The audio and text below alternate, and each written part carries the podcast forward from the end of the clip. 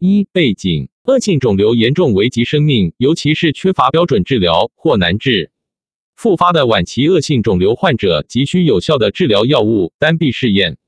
Single arm prior set 适用于难治疾病背景下具备突出疗效的药物，目前主要适用于单药治疗。在进入关键试验前，与监管机构进行过沟通交流，并就试验中关键指标和要求达成共识的基础上，申请人可采用单臂试验结果支持上市。根据药品注册管理办法国家市场监督管理总局令第二十七号第十六条，申请人在药品上市许可申请前。可以就重大问题与药品审评中心进行沟通交流，为鼓励创新，帮助申请人提高与药审中心的沟通交流效率，既加快审评审批速度，又保证药品审评的科学性和严谨性。特制定本指导原则，以其为以单臂试验支持上市的抗肿瘤药申请上市前临床方面沟通交流提供技术指导。本指导原则适用于抗肿瘤治疗性药物，不涵盖细胞治疗和基因治疗产品。本指导原则仅代表药品监管部门当前的观点和认知。随着科学研究的进展，本指导原则中的相关内容将不断完善与更新。应用本指导原则时，还请同时参考药物临床试验质量管理规范 （GCP）、国际人用药品注册技术协调会 （EC） 和其他国内外已发布的相关指导原则。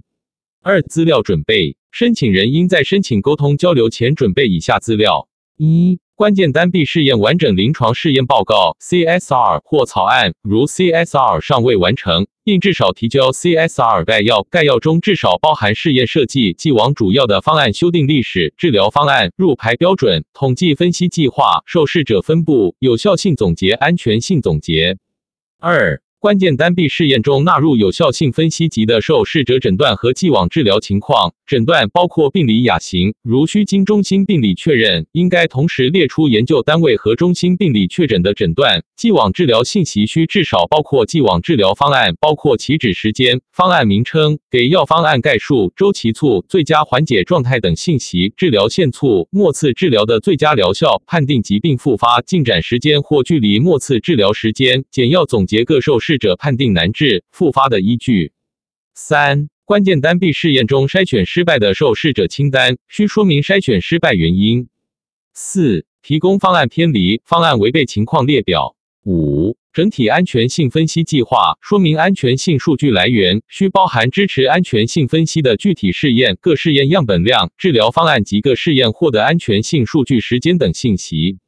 六。关键单臂试验中严重不良事件 （C 及死亡病例）的单个报告，并提供研究者和申请人对上述不良事件与研究药物相关性分析。如方案定义了特别关注的不良事件 （AESI），建议提供 AESI 的总结。七。确认性试验方案通常以单臂试验获得附条件上市批准后，需完成确认性试验，至少应提供确认性试验方案概要，至少包含试验设计、治疗方案、入排标准、统计分析计划或摘要等信息。未开展确认性试验的，应说明实施计划；已经开展确认性试验的，应更新试验进度。八、独立评审委员会 （Independent Review Committee，IRC） 评估章程。可提供影像评估机构的信息和该机构已评估过的注册试验项目。九、整理提供既往与药审中心沟通交流记录。十、说明书初稿与上市后风险管理计划 （Risk Management Plan，RMP） 初稿。十一、其他申请人希望提供的资料。申请人应在提交沟通交流前自行对资料的完整性进行评估，在资料准备完整充分的前提下提交沟通交流申请。三、沟通交流会议讨论的核心问题：一、试验人群。沟通交流中将重点关注以下问题：一、复发难治的定义是否与关键试验前沟通交流时的共识相符？将梳理每一例纳入有效性分析级的受试者是否符合复发难治的定义。在会议中可针对判定复发难治存疑的病例进行讨论。如中心认为某些病例不符合难治复发的定义，将要求。申请人予以剔除后，重新对有效性进行分析。二、既往治疗的一个治疗线是否与关键试验前沟通交流时的共识相符？在会议中，可针对既往治疗线促判定存疑的病例进行讨论。申请人应根据最终对治疗线判断的共识，统计受试者既往治疗线促。二、有效性。沟通交流中将重点关注以下问题：一、分析及是否符合意向性分析 （ITT） 原则；全分析及 （Full Analysis Set）FAS 定义是否合理；二、是否满足单臂试验对有效性评价时间的要求，应至少满足关键试验前沟通交流时对有效性评价时间的最低要求；三、主要终点是否达到预设目标，次要终点是否有明显缺陷、方案偏离、方案违背是否对有效性评价产生严重影响；四。是否对 IRC 与研究者评估结果进行一致性分析？如 IRC 与研究者评估结果差异明显，将在沟通交流会议中进行解释分析。五、敏感性分析是否充分？六、IRC 章程与关键试验前沟通交流时相比是否有重大改动？所做改动是否存在严重缺陷？三、安全性沟通交流中将重点讨论以下问题。一、安全性数据集是否满足对铺路量的要求？铺路量印制少满足关键试验前沟通交流时的共识。二、是否具有严重且无法有效控制安全性风险的不良反应，如不可耐受的肺毒性、心脏毒性等，或影响获议和评估的不良反应。三。审评期间是否会补充新的安全性数据？预期说明书中将呈现的安全性数据，申请人应参照抗肿瘤创新药上市申请安全性总结资料准备技术指导原则对安全性数据分析的要求进行整理。四、将根据申请人和研究者对 C 和死亡事件与研究药物的相关性逐一审阅，关注方案中定义的特别关注的不良事件。AESI 或者研究药物靶点特有的靶点效应而导致的不良事件，会议中将对存疑病例进行讨论。四、动态提交补充资料，申请人应在沟通交流中说明后续数据更新的初步时间计划。对于同意纳入优先审评审批程序的品种，将根据药品审评中心优先审评工作程序，采用动态提交技术资料的方式进行提交；未纳入优先审评审批程序的品种，将采取通知补充提交资料的方式，要求申请人补充。单臂试验在审评期间需动态提交补充的资料，通常包括：一、单臂试验应根据关键试验前沟通交流中的共识更新零。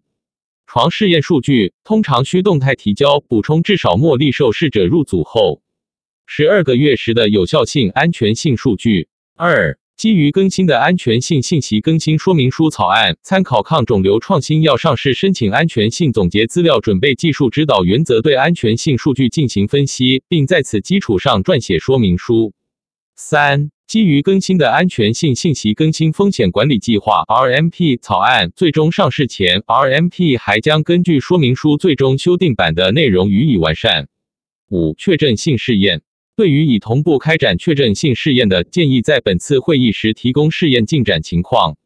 对于尚未开展确证性试验的申请人，在本次沟通时，应提供确证性试验方案及实施计划。尚未完成确证性试验方案撰写的，至少应提交方案摘要，需包含试验设计、入排标准、治疗方案、研究终点、统计分析计划。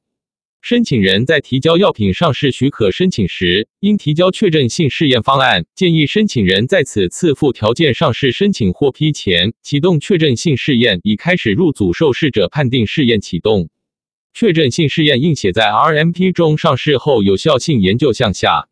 六、其他回顾关键性试验前沟通交流的会议纪要，书面回复，关注有无其他要求和约定，在此次沟通交流中进行审核。四。会后要求，对于在会前资料审阅过程中存疑的问题，申请人可在会议中进行说明和补充。申请人应根据会议讨论形成的共识，准备药品上市许可申报资料，如 CSR。如申报资料在本次沟通交流时已形成终稿，建议申请人将沟通交流中所要求补充分析说明的问题，以增补文件的形式在药品上市许可时提交。